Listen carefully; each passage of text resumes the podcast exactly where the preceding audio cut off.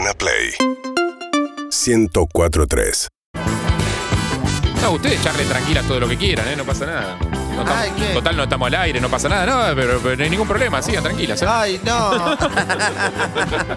Ay, Aparte, me gusta este. disculpas en serio, la este- quiero. me gusta este, este, este seteo de, de estudio porque parece como que. Como que Lizzie está en una especie de peluquería, digo, está como laburando.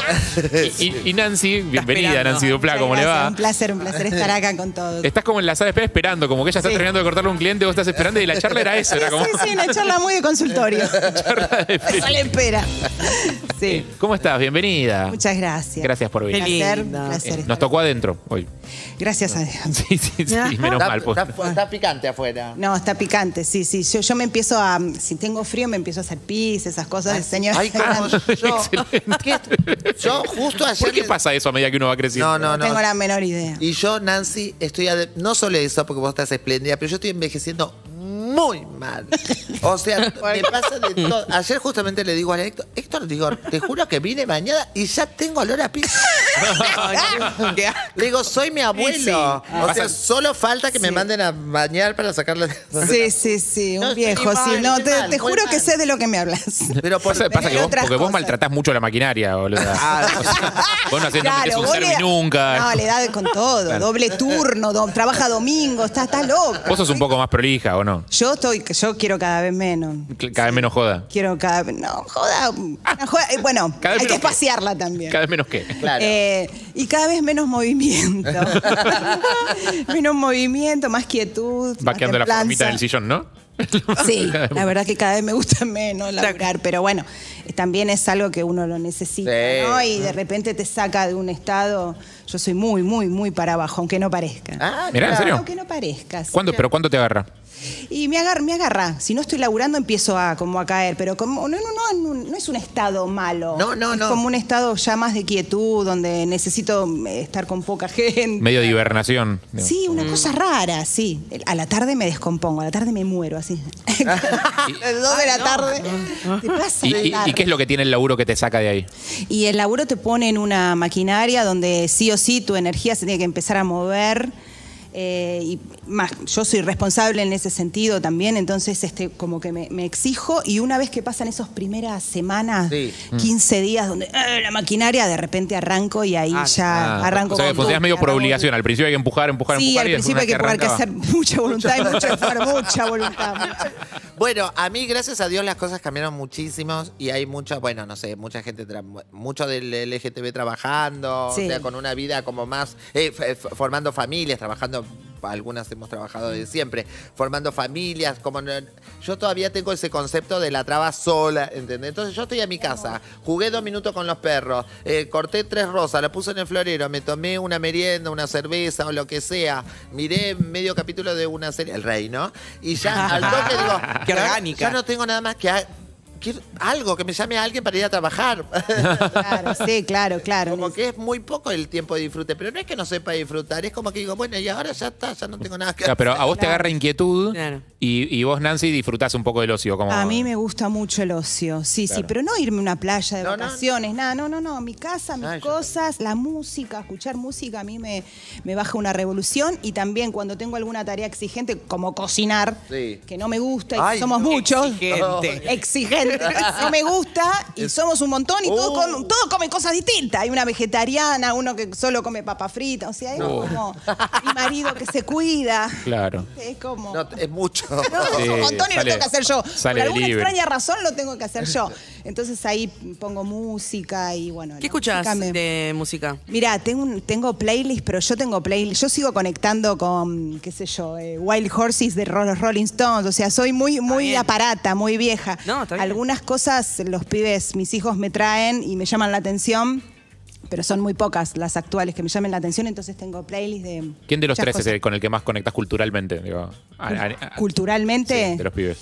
Con los chicos, de los Sí. chicos, bueno, More está como muy con el trap y toda esa cosa que me cuesta, me cuesta mucho no aceptarla. ¿Cuánto tiene ya? Morena 18. 18. Diez y- Sí, sí, sí, muy, muy, sí, 18. Y con Lucas sí conectamos desde otro lugar, musicalmente sobre Te iba a todo. decir, a Luca le gustan más las cosas de, de otra generación, ¿no? es como, che, nosotros lo conocemos mucho Luca- por acá por la radio y es como le gustan mucho las Lucas- cosas de los 80. Exacto, se puso a, a- Me encanta. a- a los 11 años, se puso los dibujitos en inglés y escuchaba las canciones de los Beatles y así a los 12 ya hablaba inglés perfecto, que en los viajes lo ponemos adelante. al- No. Luca, vení, Dale. decile al señor que queremos comer tal cosa. Y es tan divino que al toque ya a los 5 minutos ya está. Bueno, es, es espectacular. Uy, ¿tu inglés cómo viene, Nancy? No, no, como toda gente de mi generación me Very mandaron a la cultural inglesa de los seis años, ni sabía leer y me mandaron inglés, tenía que hablar inglés y hoy no hablo inglés, entiendo un montón, escucho. Pero no, no, responder. no, te- no, porque no te enseñan a destrabar esa, esa zona que es rara, ¿viste? Que tiene que ver con, con mandarse, con hablar, con Claro. bajarle prejuicios. Para mí es de hecho, una hay- vergüenza. Pero hay clases de Claro, conversación, hay claro. clases de... Azúcar se está poniendo que por el mi que si puede estar de frente que, que estás haciendo esto, Nancy. Estás Con con el los brazos para micrófono. todos lados. Ay, Dios mío, sí, soy muy expresiva, perdón. No, no, no, no pasa nada. pero Es- uno, Es, culpa, move de- uno. Y el te mi- otro- Ni te miré, mi vida. Eso quiere decir que no miro el monitor, ¿viste? es es culpa, No es soy cul- tan vanidosa. es culpa del micrófono, no tuya. es demasiado direccional. no está soy- preparado para gente expresiva. No soy Claro. tan vanidoso, dice, no mira el monitor y me acuerdo que cuando yo por primera, bueno, primero que era la primera vez que entraba en un- a trabajar en los medios y todo, cuando empecé, lo único que hacía era mirarme en el monitor. ¿eh? Entonces, terminaba del trabajo, o sea, terminé, y yo estaba todo el día, sí, sí, Marce, sí, más. Mirándome todo, y llegaba y me, me- me iban y me hablaban de a 10, no mires más el monitor. En ese caso creo que no tenía que ver con la vanidad, ¿no? No, Sino con una cosa no, más de como, digo, cumpliste un sueño, qué lindo, es Claro. hermoso. Igual también no es lo mismo si, si laburas como conductora o animadora o lo que sea, que si laburas como actriz donde no tenés Sí, que mirar claro. Exactamente. ni el monitor ni la cámara, sí, como sí. no tenés que mirar. Exactamente, sí, pero te pierde un poquito, ¿viste? Es algo Eh. raro verse. Ay, Son, son oficios muy distintos, punto de la ignorancia total. Son oficios muy distintos eh, actuar en teatro y en tele. Sí, O, sí. o en cine también, si querés. Sí, sí, sí, sí. Hay un hilo conductor que es las ganas, ¿no? Que te hace, las ganas de experimentar también cosas nuevas. Yo soy un bicho esencialmente de, le- de la tele, le debo todo a la tele. Este, y me encanta la tele y me ordena la tele en horario, porque entras en un horario, bárbaro. va, te hacen cuidarte las maquilladoras y después todo el, todo el alrededor, me encanta, me encanta, el equipo, el grupo. Entonces me ordena, pero sí, sí, hay, hay, unas, hay varias diferencias. En el teatro, ¿qué es lo que qué, qué te pasa cuando.? Y en el teatro vibrás, estás desde que entras vibrando. Más intenso. Tenés la gente afuera esperándote, esa energía te, te hace olvidarte que tenés un dolor de algo o que tenés alguna preocupación de algo, ¿viste? Todo, todo, no tosé, no, nada, no, no, no te Ah, ¿sabes qué? nada. Eso lo hablamos con, con sí. Pablo el otro día. Nos, nos contó que hubo una función, eh, medio de. eh, Una función previa, una función de prueba, no me acuerdo si era una pasada o qué, de, con público, de art, en la que Fernán Mirás estornudó en un Sí. momento. Como, y, y estaban todos re sorprendidos porque, claro, no, no estás acostumbrado en teatro a ver un actor ni toser ni estornudar. Sí, sí, No, sí. Y mucho menos, lo- eso es lo otro que decíamos el otro día, no sé, faltar porque te duele la cabeza, poner ni en pedo. O sea, no, No, no, no, no, no.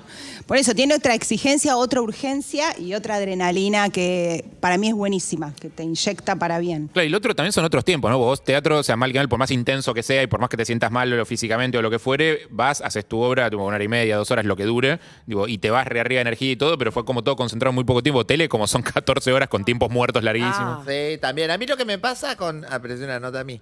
Pero lo que. Ay, me siento una figura. Pero a mí lo que me sucede, por ejemplo, en el teatro llega, llega como Lizzie. Llega Lizzie, se viste, se cambia, sale de escena y es el personaje, que bueno, siempre tiene un poco de Lizzie porque lamentablemente me equivoco todo el tiempo.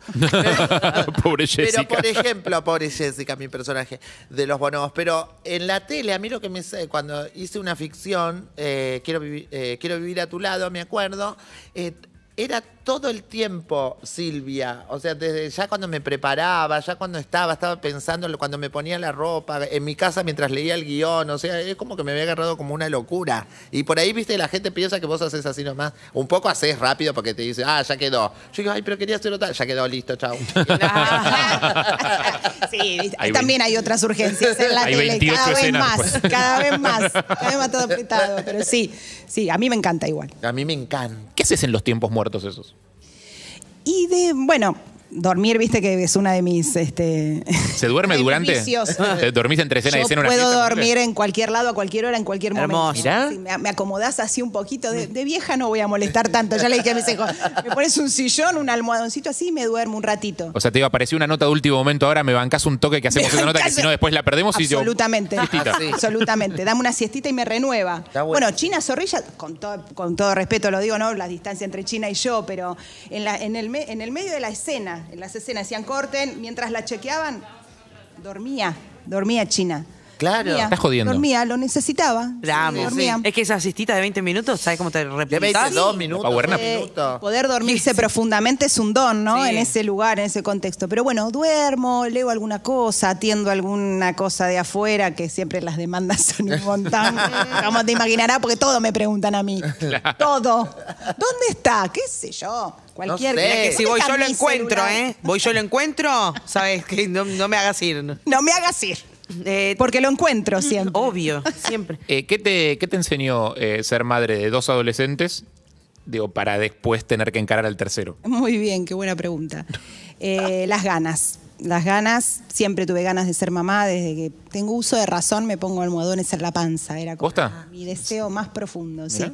¿De, dónde vino ese deseo? No sé, no lo sé, no lo sé. Mirá, mi vieja era enfermera, eh, qué sé yo, tenía como esa cosa social y de cuidado, por ahí mamé eso, pero no esa responsabilidad. Eh, y bueno, siempre, siempre lo tuve, no sé de dónde vino. Este, así que bueno, era como una meta y por eso también mi laburo lo empecé a disfrutar una vez que tuve a mis hijos y que pude fundar un poco mi familia. Eh, ellos te, te- marcan la cancha y si te, te negás a, a explorar esas cosas nuevas que ellos te traen, te la perdés. Y quedás atrás y perdés comunicación con ellos. Claro. Entonces, siempre traté de ir como, estar como a la expectativa, este, para no perdérmela. Pero- y bueno, y cuando es así, fluye todo un poco más. No hay re. tabúes, qué sé yo, se puede hablar de sexo, de falopa, de lo que sea. Es buenísimo. Eh, no justo que el otro día- incentivas, sino que abrís la ¿Sabés conversación. vos? El otro día buen hablábamos tema de, de eso con la licenciada Sí. Cecilia C, del tema, de- del tema, o sea, es nuestra una columnista de sexología Ah. eh, y de sexo en general, de vida sexual. Sí. Y hablábamos del tema pornografía, del fácil acceso, de que cada vez son esas edades más tempranas que se accede tipo, rápidamente a un montón de contenido y un montón de Re. cosas, y de la dificultad que tienen muchas veces eh, los padres y las madres digo, para meterse en temas que capaz que pensás, sa- sabés que las vas a tener que encarar en algún momento, Sí. pero capaz que pensás que más adelante, no Sí, sé, en algún momento vendrán y cada vez vienen antes. Cada vez vienen antes, sí. O sea, y, y cómo, o sea, cómo, o sea, porque está el- esta cosa de como, hay, hay como un discurso armado, digamos, de hay que decir siempre la verdad, eh, solo lo que te preguntan, es como si vos lees, hay tips, tipo, pero ¿cómo lo llevas a la vida real? Bueno, yo me tuve que ayornar un poco. Yo fui a una- un terapeuta, nos ayudó de adolescentes, nos ayudó este, más o menos como para, para no pifiarla tanto. Este, porque realmente hay una brecha generacional que te Sí. hace ver las cosas de otra manera. Entonces, o cambiás tu mirada o quedás, hará fue de, de- de tenerlo cerca, Claro. que te participe. claro, lo que te perdés es eso, ¿no? La confianza. Claro, sí. Así que los que siempre les brindé es eso, le dije, eh, sexo, droga, todo, ven, acá está abierto todo para venir a hablar, sin ningún problema. Bárbaro. Vengan, traigan, no se metan en ningún quilombo que les pueda afectar la salud, sobre todo solos, este, o con amigos, o pensando que está. Vengan a charlarlo con nosotros. Nosotros no vamos a hortiviar, eh, vamos a decirle la verdad de las cosas, lo, lo bueno y lo malo. Así que bueno, en ese sentido hicimos un gran trabajo, seguimos haciendo porque, bueno, Claro. Te iba a decir, no se termina. Ah, te no se termina la el trabajo. ¿no? Recién Mi hijo más empieza. grande traía unas cosas y esta trae otra, con No, y- 18. Y, aunque se vayan a vivir a otra Cosas. casa, eh, se- seguís ahí, no es que afloja, decís, ah, se fueron, listo. No, no. no, No. no. ¿Cuándo viene lo del nido vacío? ¿Cuándo? Tengo unas ganas de extrañarlos. Había un- ¿Te acuerdas que había una propaganda que los, los tres hijos, porque una se casaba, Sí. estaban llorando, uy, mamá y papá, pensamos, y había corte y los tres para estar.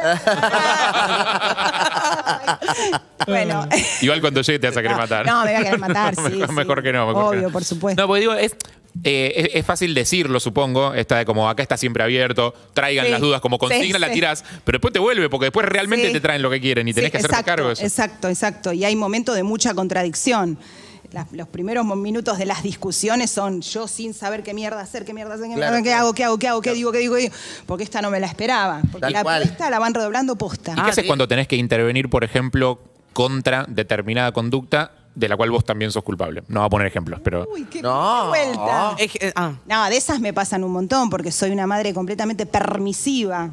Entonces, eh, no, no vaya. Bueno, mi papá me llevaba a mí al colegio y me decía, rateate, vámonos. Ay, Ah. No, puedo, pa, no.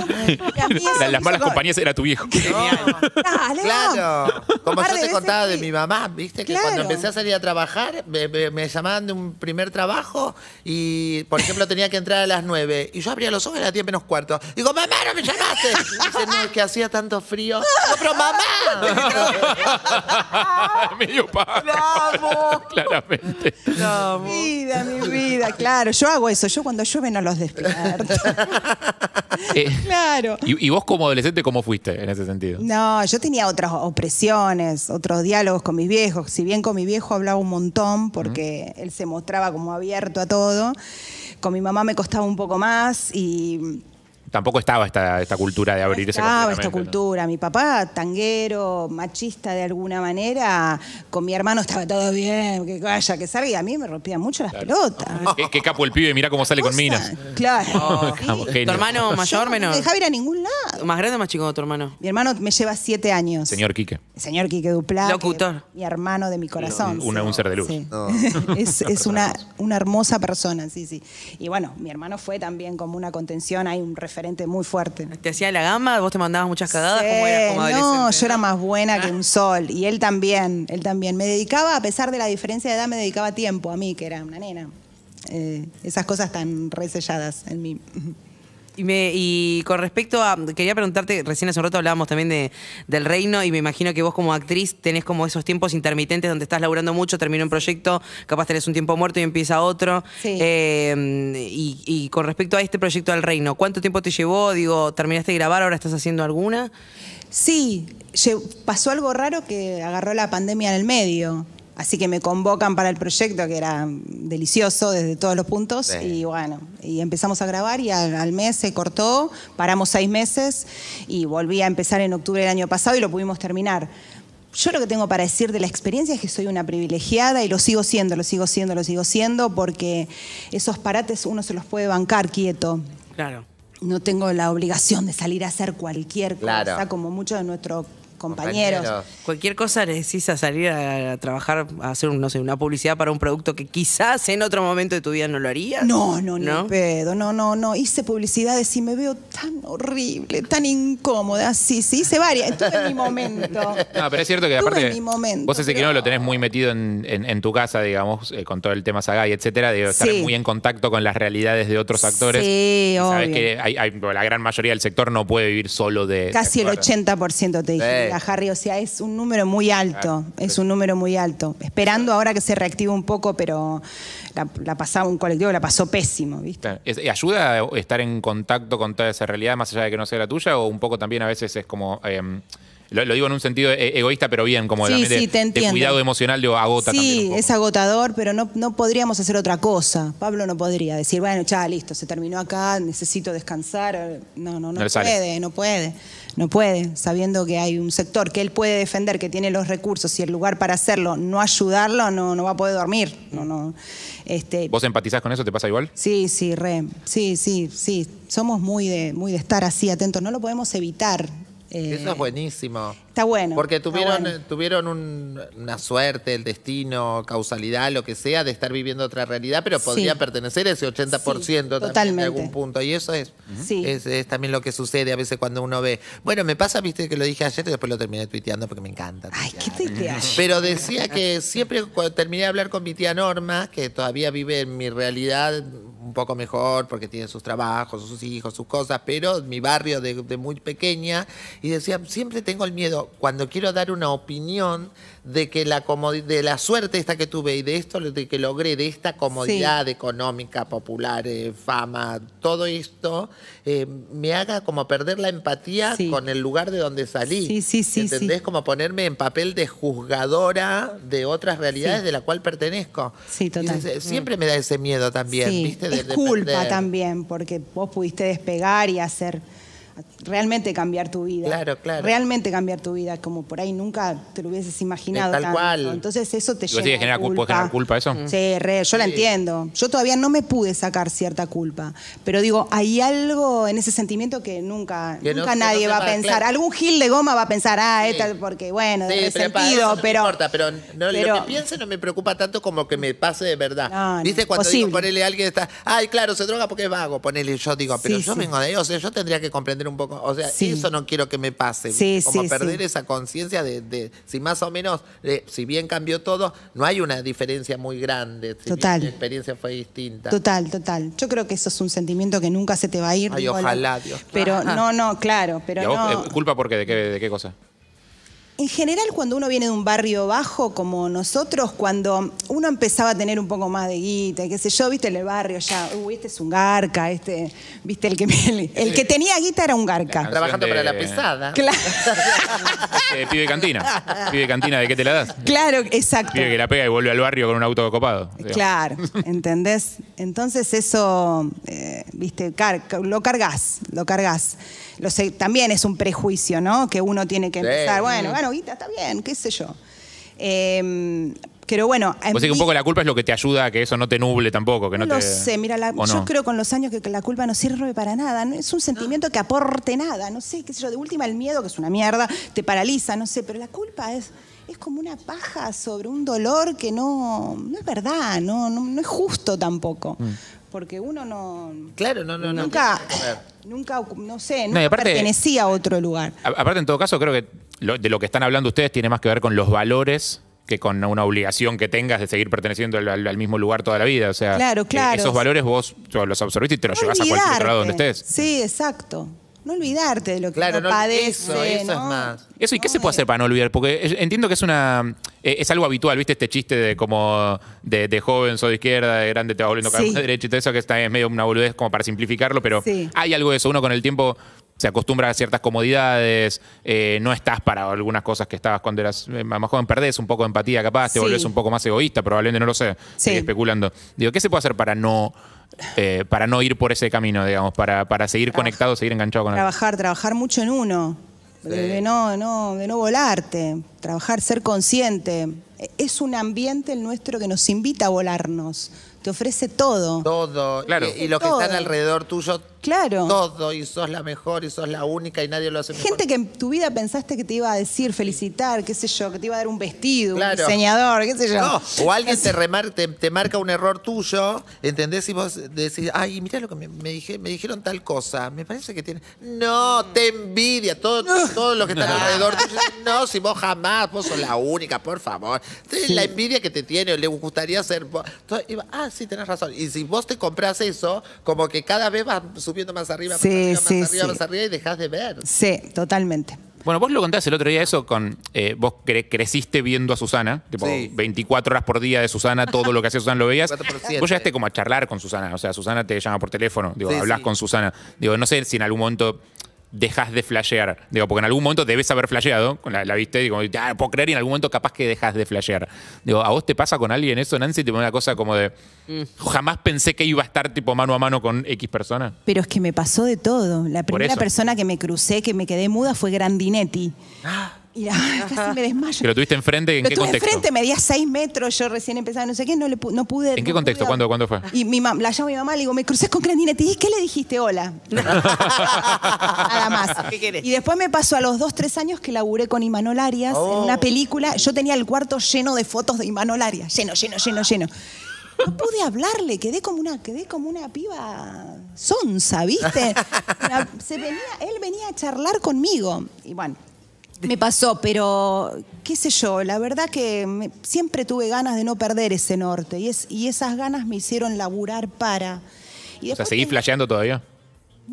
Sí, claro, sí, laburé con Brandoni, qué sé yo, hablo actoralmente, eh, act- eh, Brandoni, China Zorrilla, Carlos Calvo, eh, qué sé yo, me crucé con gente muy, muy, pero muy grosa. Aprendés como a llevarla, a que no te impacte tanto y a disfrutarla, a disfrutar de eso. Eso, el chiste, a mí lo que me pasa con, con- con eso es.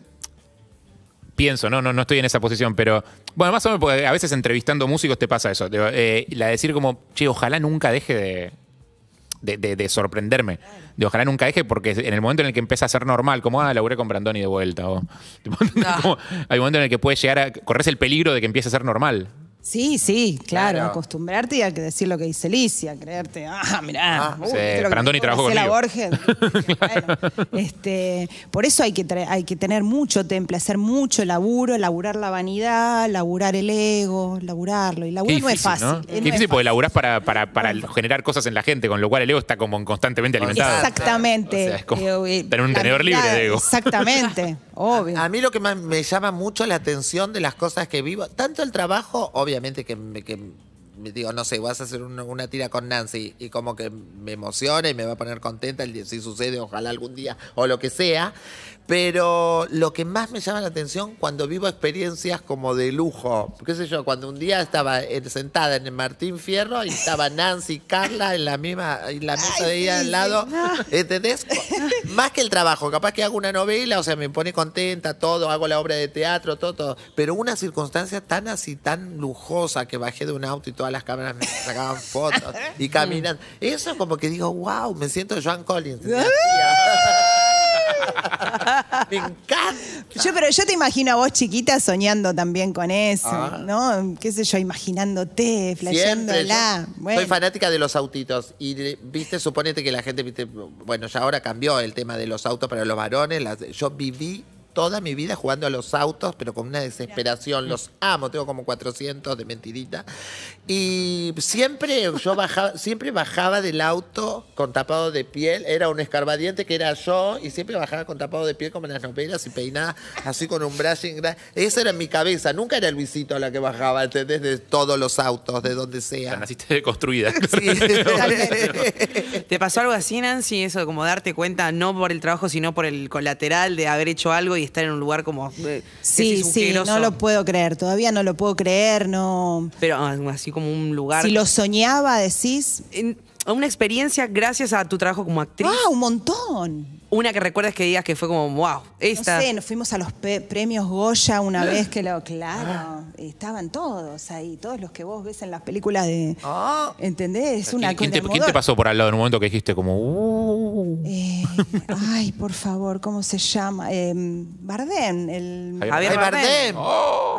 Ay, Dios. Bueno, pero ahí. Hola. Ahí estamos, estamos en otro plano y ya no es nervioso, es como vení No, para acá. no, claro, ese- vení para acá. ¿Para de- ¿a dónde vas? sucumbir ante una presencia. Claro. Eh, es muy flashero, eso, es muy flashero. Y a, y a mí me da mucha vergüenza. Entonces, este, eh, también la vergüenza ayuda también a no hacer tanto papelón, ¿no? a, no, a no querer que te miren. No, pero te perdés la chance. Capaz, ¿cuándo te vuelves a cruzar a ese No, sujeto en tu sé, vida? Sí, sí. Disfruto mucho ese momento, sí, sí, sí, lo llevo en mi retina. Y los chicos ahora, por ejemplo, con el reino, el chino, todas la- las generaciones un poco más pequeñas, ¿te sorprenden así como actores? ¿Te, te- Sí, sí, sí. Ay, debe ser. Sí, son hermosos, son hermosos, tienen un, un desparpajo, una, una profundidad. Bueno, tanto Peter como, como el chino, eh, yo los veo en las películas y no puedo creer, no, pues no puedo creer porque yo desconfiaba de ellos, sino qué calidad de actores son los dos, qué No, pero aparte- profundidad, qué verdad tienen. Es, es cierto que hay como, eh, si querés, un, sie- siempre jodemos esta boludez del prestigio, ¿no? Como, pero jo- jodés capaz eh, con ciertos prejuicios sobre de dónde arrancaste. Y capaz que si arrancaste en tiras juveniles, Claro. tenés que como, que, que es lo que te pasó a vos, digo, tenés que hacer como un recorrido para, recu- para ganar ese prestigio que viene de otro lado Ah, actoral. sí, Y en el caso del chino, con el tema de, bueno, sos el hijo de Darín, es como un poco se te van a abrir puertas y al mismo tiempo eh, el, el chabón demostrando todo el tiempo que se las abre sola. digamos. Sí, sí, sí, sí, es un tema, es un tema el- ese del padre y él, no sé cómo lo vivirán, seguramente mucho más natural de lo que pensamos. No, es mucho desde otra- afuera. Me- me- Creo que nosotros tenemos afuera, ese mambo, exacto. como de, Sí. de pensar que el chabón como tiene camino allanado porque es hijo de un gran actor, entonces como, bueno, eh,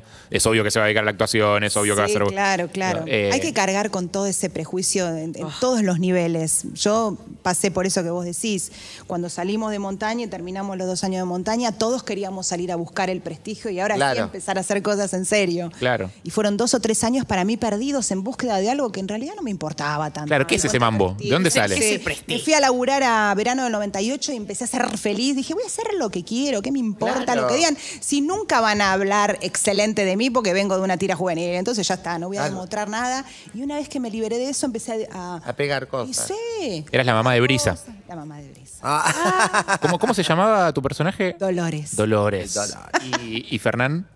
Franco. Franco. Dolores y Franco. Yo era muy fan de esa pareja. Pero yo era muy fan de verano del 98. Yo, yo vi verano Ah, del bueno. 98, incluso después del 98, ¿no? Claro, que fueron como 3, 4 años más. Seguí viéndolo hasta verano del 2001, creo. es una cosa rara. Sí, fue larguísimo. Fue una experiencia hermosa. Fue de la- capaz que estoy diciendo cualquier pelotudez, pero fue de los laburos más largos, ¿no? De, de la- las tiras más largas que hiciste. Sí, sí, eh, sí, pero yo me fui al año. Ah, Dolores, claro, es verdad. Sí, Franco se fueron Vivió en atravesaron, flashbacks. Sí, la Quiaca y se fueron a. a Es verdad, pero vivía en flashbacks, aparecía. Ah, ah, no Yo creo que aparecía en flashbacks. Sí, aparecía en Yo, algún yo creo que aparecía No, Dolores, o sea, hablaba de ella por lo menos, pero aparecía seguro.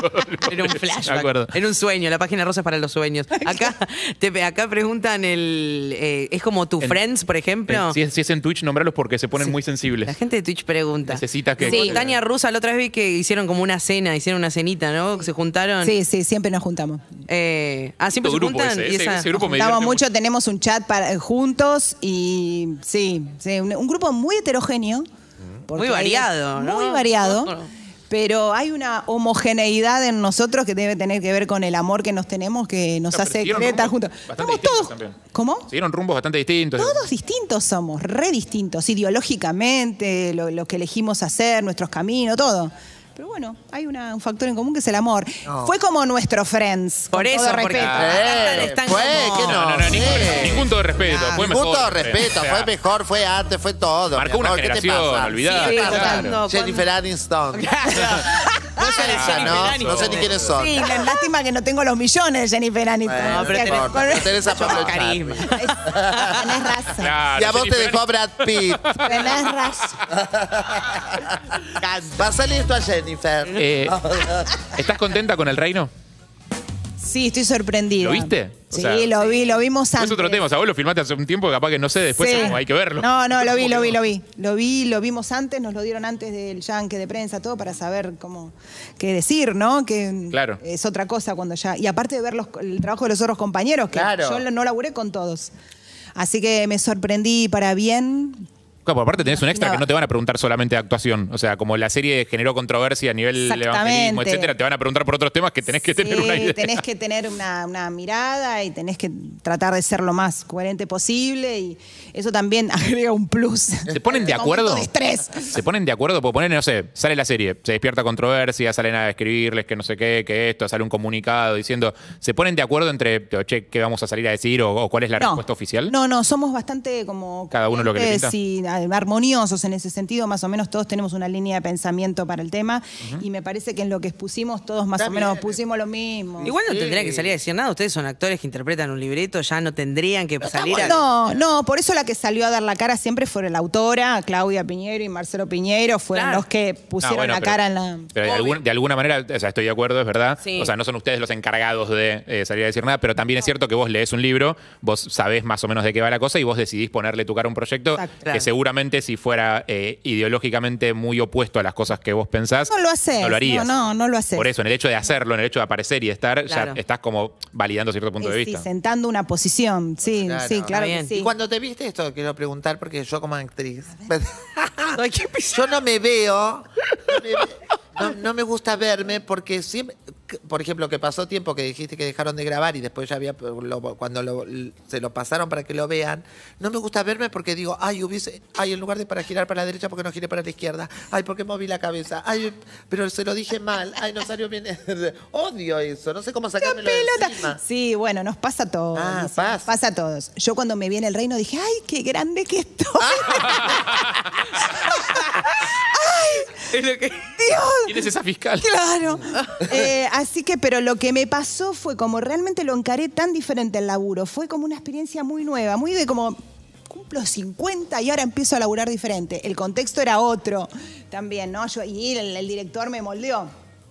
Que pude pasar la cosa de la imagen. La pude pasar, ¿no? No, no me, no me- Cuando me vi por primera vez dije, "Ah", pero no me atravesó No. porque me gustó. ¿Te Quedé gustó? complacida Ah, con bueno. lo que, Ay, con lo que hermoso. hice. Así que bueno, eso es autoaceptación. Es un, Sí, mucho trabajo. La Eso es- aparte- para mí la joya, autoaceptar lo que va pasando y bueno. Y también es yo, como claro. abrazar esta cosa de las plataformas de que ahora te ven todo el mundo con esto. o Y sea, sí, como- sí, no tomo tanta conciencia de eso. Después me doy cuenta y digo, oh, mirá. Claro, pero no, o sea, la, la tira es bien local y esto es como Claro. Sí, Latinoamérica, hola. exactamente. España también, obviamente. Sí, sí, sí, sí. Bueno, ah, qué fervor, ¿no? Qué- No. Eso, qué fervor. Igual es un, tema, es un tema que está en todo el mundo aparte, o sea, es un tema muy universal. Sí, total. El tema del el poder de los grupos evangélicos y su eh, forma de inversión lo- en la política. Si pone un ojo en la crítica, más que nada habla de eso, de cómo el, el evangelismo se va metiendo en la política y va ocupando espacios de comunicación. en los, exacto. Y llegan a lugares que subestimamos y llegan. Entonces tan, tan errados no estamos.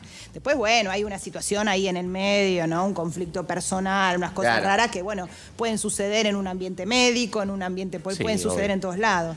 Pero bueno, no deja de ser ficción, ¿no? Pero Obvio. bueno, eso más, más que nada, no, no se está poniendo en cuestionamiento ni siquiera la fe, porque vos ves que en el personaje de Peter, en el personaje del chino, el personaje de Nico García, eh, que es eh, nuestro actor paraguayo, ves que son hombres de fe. Y por la fe hacen cosas buenísimas, ¿entendés?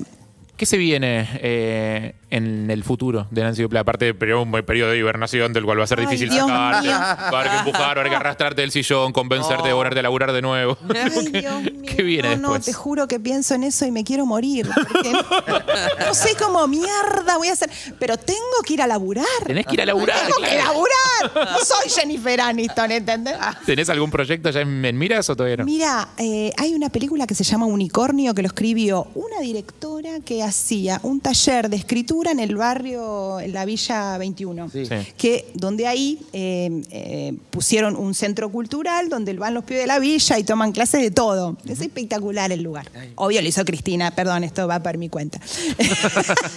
Lo puso Cristina.